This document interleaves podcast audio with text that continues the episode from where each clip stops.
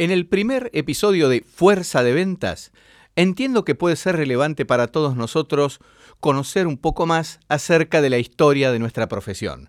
Espero que lo disfrutes.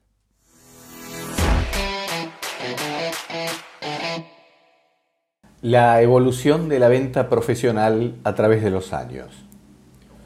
En los últimos 100 años la venta profesional ha evolucionado en distintos aspectos de modo notable sin embargo, muchos profesionales de venta y empresas continúan operando con metodologías y prácticas que pertenecen al siglo pasado.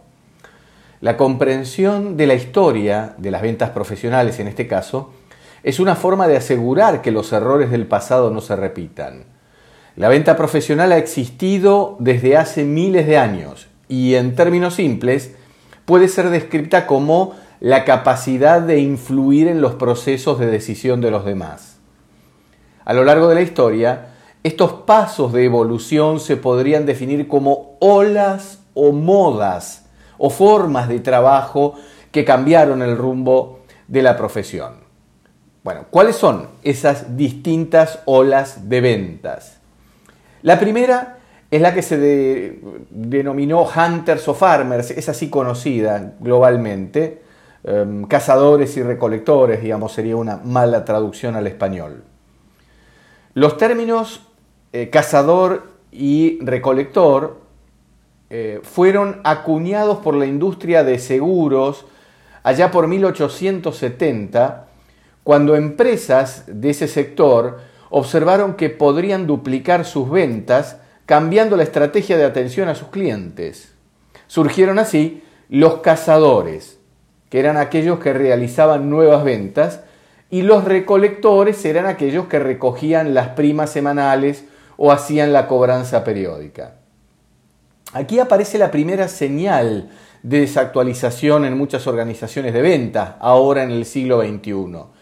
Contrariamente a los estereotipos en la venta empresarial, los mejores recolectores o farmers son en realidad los cazadores dentro de los clientes existentes. La segunda gran revolución en la disciplina de ventas se dio exactamente en julio del año 1925, cuando Edward Strong publicó un libro llamado La psicología de las ventas. Libro que introdujo por primera vez los conceptos de características, beneficios, eh, el uso de preguntas y el manejo de objeciones.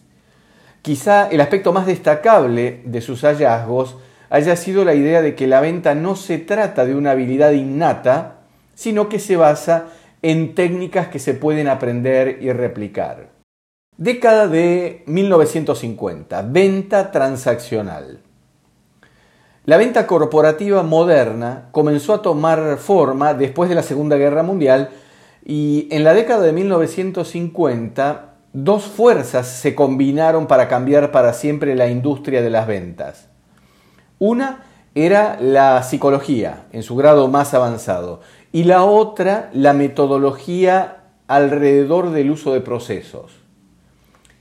Estas dos disciplinas se manifestaron en un método de cinco pasos, un método de venta de cinco pasos, que funcionaba muy bien en la venta de productos sencillos o servicios comoditizados con ciclo de ventas relativamente cortos.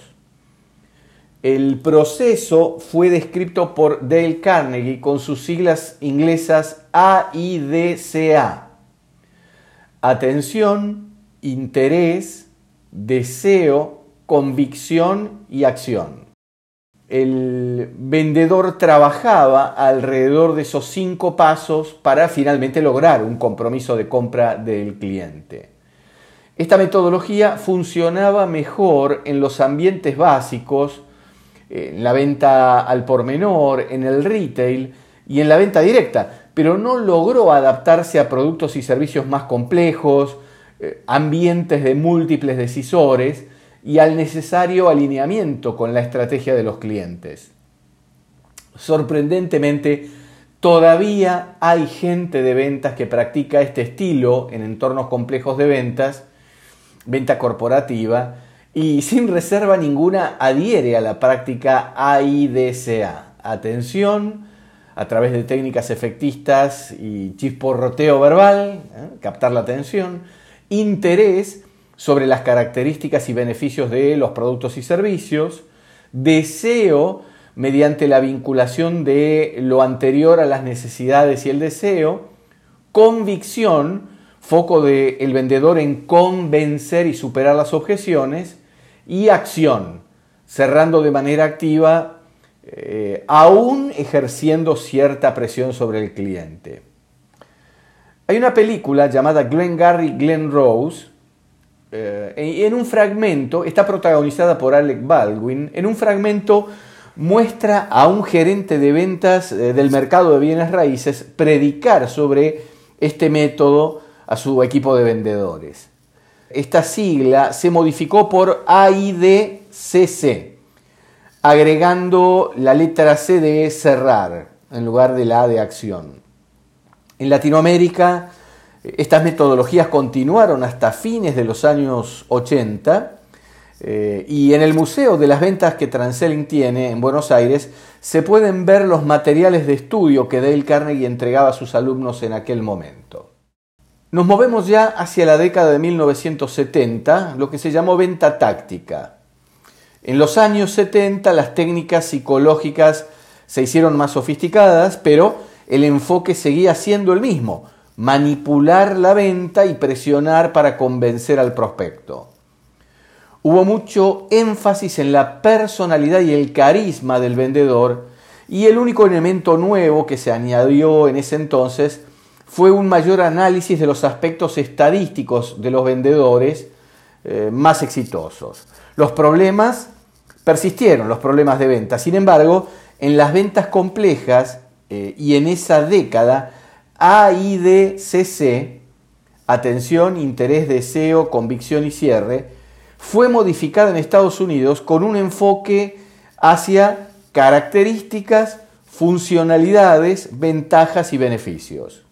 Este nuevo énfasis en características, funcionalidades, ventajas y beneficios significó que la gente de ventas a menudo quedase atrapada en diálogos de tipo técnico con decisores de perfil operacional, debajo del real nivel de influencia de los vendedores eh, que logran acceder a los decisores reales.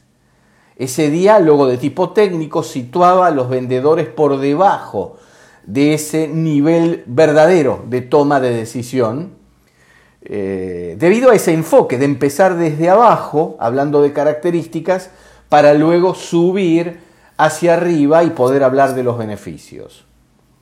En aquella nueva ola, la disciplina comercial centrada en los inputs del proceso de ventas se convirtió en el sello distintivo de la gestión eficaz de ventas, mientras que los vendedores se concentraban en convencer a los clientes por medio de ese mensaje, de características presentadas como beneficios.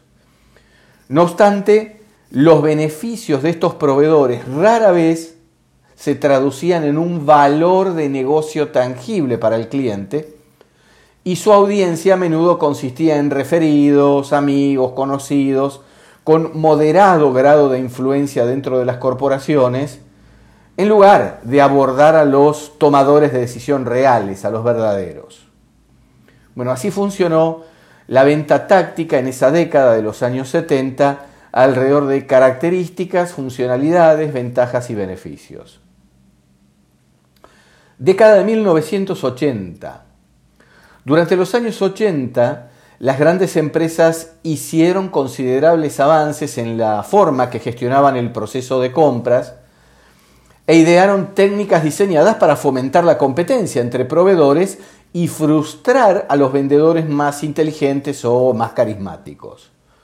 Las técnicas de venta que funcionaban en el pasado se volvieron ineficaces y crearon barreras cada vez más altas para alcanzar el éxito comercial, especialmente en los entornos más complejos del B2B.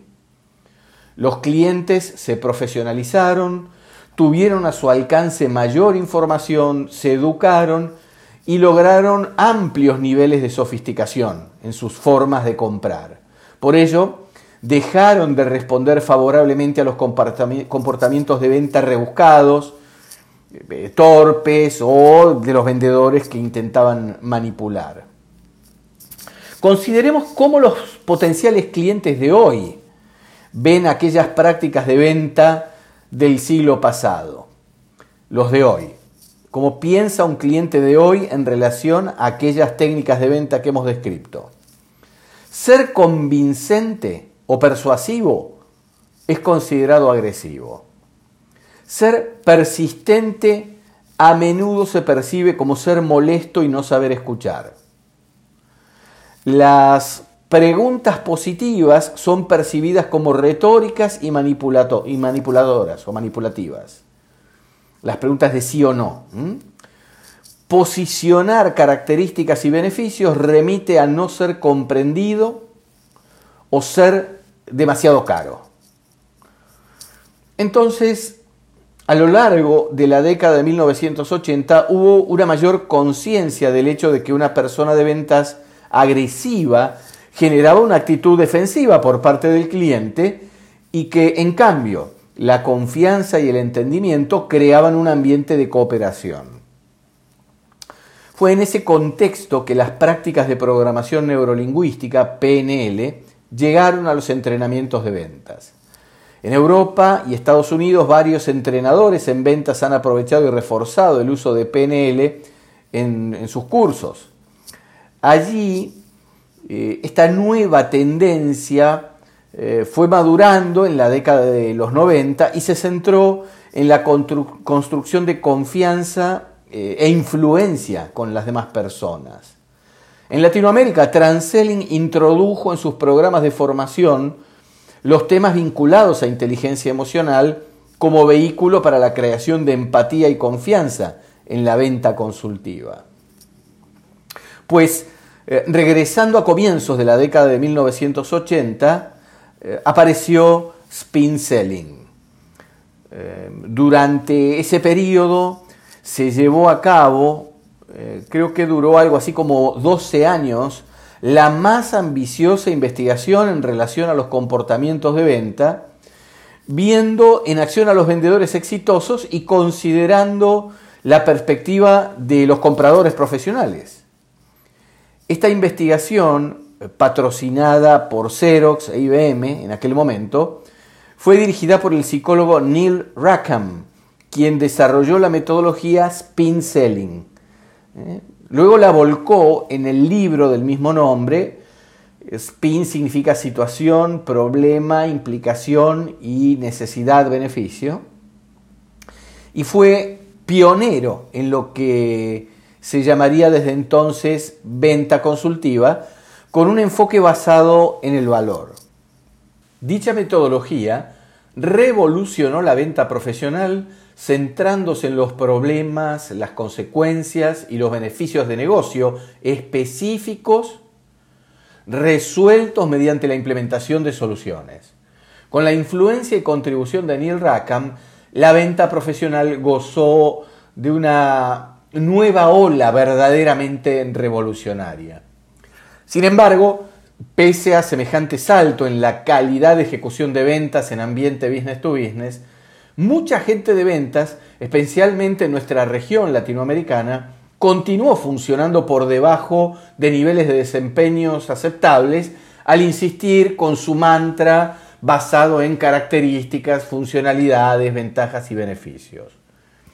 Los viejos hábitos tardan en desaparecer, pero aún así las cosas estaban cambiando para mejor. Década de 1990. Allí apareció la venta de soluciones.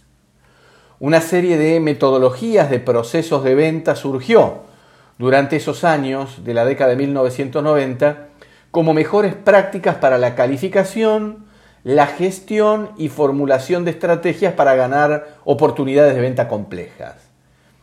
Estos métodos siguen siendo muy relevantes actualmente y promueven un enfoque desde arriba hacia abajo, alineado con el poder político y económico en las organizaciones de compra, tanto en cuentas del sector privado como las del sector público. Los profesionales de venta más exitosos en aquella ola se veían a sí mismos como solucionadores de problemas con experiencia en el campo específico de sus clientes. Ellos valoraban su tiempo y el tiempo de los demás, de modo que no perdían recursos valiosos o energía emocional tratando de convencer a la gente de comprar algo que no era realmente necesario. Si lo hiciesen, estarían violando sus valores personales y su integridad profesional. Esa era la convicción. Podríamos considerar el siguiente resumen para este enfoque de ventas basado en el valor, que se centra principalmente en la confianza, la comprensión y la integridad del vendedor. Estos puntos se pueden resumir en interés genuino en el cliente, investigación exhaustiva en relación con sus problemas, eh, necesidades u oportunidades de mejora, la plena comprensión de las implicancias e impactos que tienen esos problemas, la identificación de las ventajas y prioridades específicas de la cuenta y negociación de la forma de proceder y de la, de la implementación.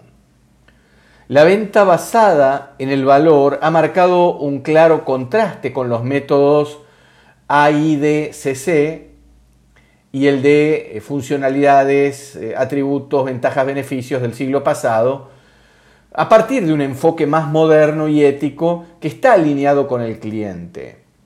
Los mejores compradores profesionales definen su relación con esta gente de ventas como el proceso de llegar a un acuerdo progresivo para adquirir algo que realmente necesitan. Década del año 2000, a partir del año 2000, eh, apareció eh, distintas vertientes de venta de valor. En este modelo centrado en el cliente, completamente centrado en el cliente, el papel de la persona de ventas es entender plenamente las necesidades y la realidad del cliente para lograr una completa satisfacción una vez que el acuerdo se cierra. Luego se debe validar la capacidad de lo que puede ser suministrado como solución para satisfacer exactamente las necesidades del cliente. Las técnicas comerciales obsoletas y manipulativas aquí no tienen espacio en la vida de este nuevo profesional de ventas. La venta basada en el valor adopta un enfoque centrado en el cliente para definir y entregar valor real tangible y si fuese posible dimensionado en dinero, luego de una profunda comprensión de los problemas y oportunidades de mejora del cliente, ayudando a esa gente, a los clientes, a tomar decisiones de compra de beneficio mutuo. Vendedor y cliente se benefician mutuamente. Es un acuerdo en libertad en las que eh, cualquiera de las dos personas, vendedor o cliente, puede retirarse del acuerdo si considera que no hay suficiente valor para él. En este formato, el vendedor no necesita ejercer ninguna presión para cerrar, aunque debe mantener suficientes capacidades de persuasión. El famoso cierre de la venta se produce como un desenlace más o menos natural de una serie de acuerdos parciales que el vendedor facilitó en el proceso, al final del cual el cliente entenderá que el ejecutivo solo le apoyó en considerar nuevas perspectivas, pero que la decisión de compra es enteramente de él y no impuesta. La última de las olas de venta que empezó a tomar forma en paralelo con la profundización de la crisis financiera de los años 2008-2009, esa crisis global que todos recordamos, esa eh, última ola se, ganó el atributo de ola o era eh, en la medida que introdujo cambios significativos en el devenir de la ejecución de la ciencia de ventas. Su entrada en escena desde el punto de vista de las publicaciones en revistas especializadas, revistas de negocio, fue en la Harvard Business Review bajo el nombre de Venta Provocativa. El artículo que apareció aquella vez en esa publicación de la Harvard Business Review tenía como título ¿Cómo provocar a los clientes en tiempos de crisis? Tres años más tarde, ya sobre condiciones económico globales algo más estabilizadas, Esta tendencia quedó confirmada como tal en el libro de Challenger Sale. Mm, eh, la venta desafiante fue su traducción en las publicaciones en español. Hubieron otros eh, dos libros, Collaborative Sale, eh, mismo tenor, Inside Selling, mismo asunto, todos haciendo énfasis en llevarle al cliente nuevos puntos de vista, nuevas perspectivas y con eso desafiar el sistema de creencias de los clientes hasta ese momento. Eh, hizo sus primeras publicaciones acerca de esta nueva era en ese mismo año, en el año 2009, eh, optando por la denominación venta provocativa integral, en el sentido de eh, provocar con nuevas ideas y nuevas perspectivas de negocio que creen valor tangible para el cliente y manteniendo la palabra integral, porque la provocación sucede casi racionalmente en el hemisferio izquierdo, pero eh, el cliente en general no está dispuesto a conversar con alguien en quien no confía. Por lo tanto, conectar empáticamente con el hemisferio emocional es condición para poder ejecutar eh, esa venta provocativa.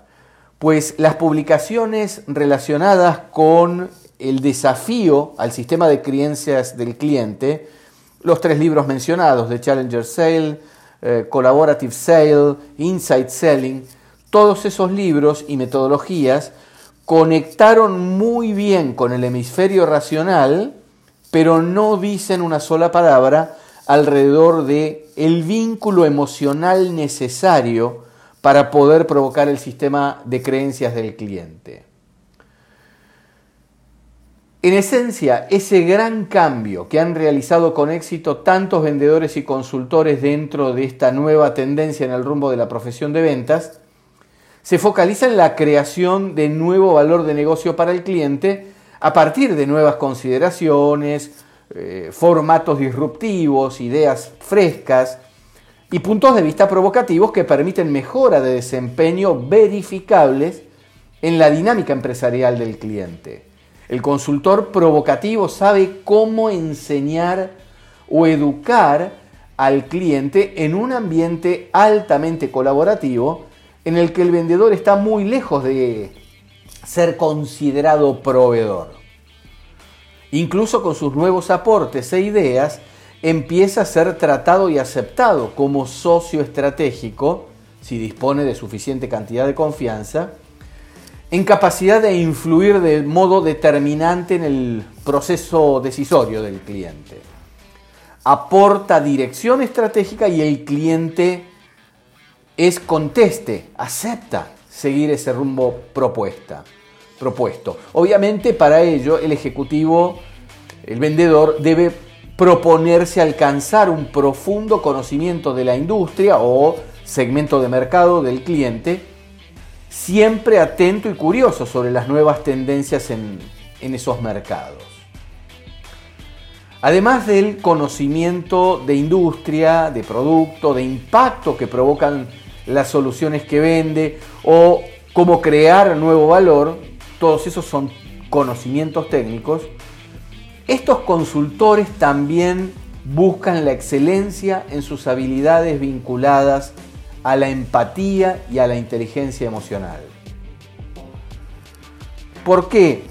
Porque eso les permite transitar esos momentos más o menos duros de la investigación de gaps o brechas de efectividad de sus clientes basándose en altas dosis de confianza. Logran significativa cuota de confiabilidad como consecuencia de su propio manejo emocional. Y lo complementan con un adecuado desarrollo de competencias comunicacionales y conversacionales.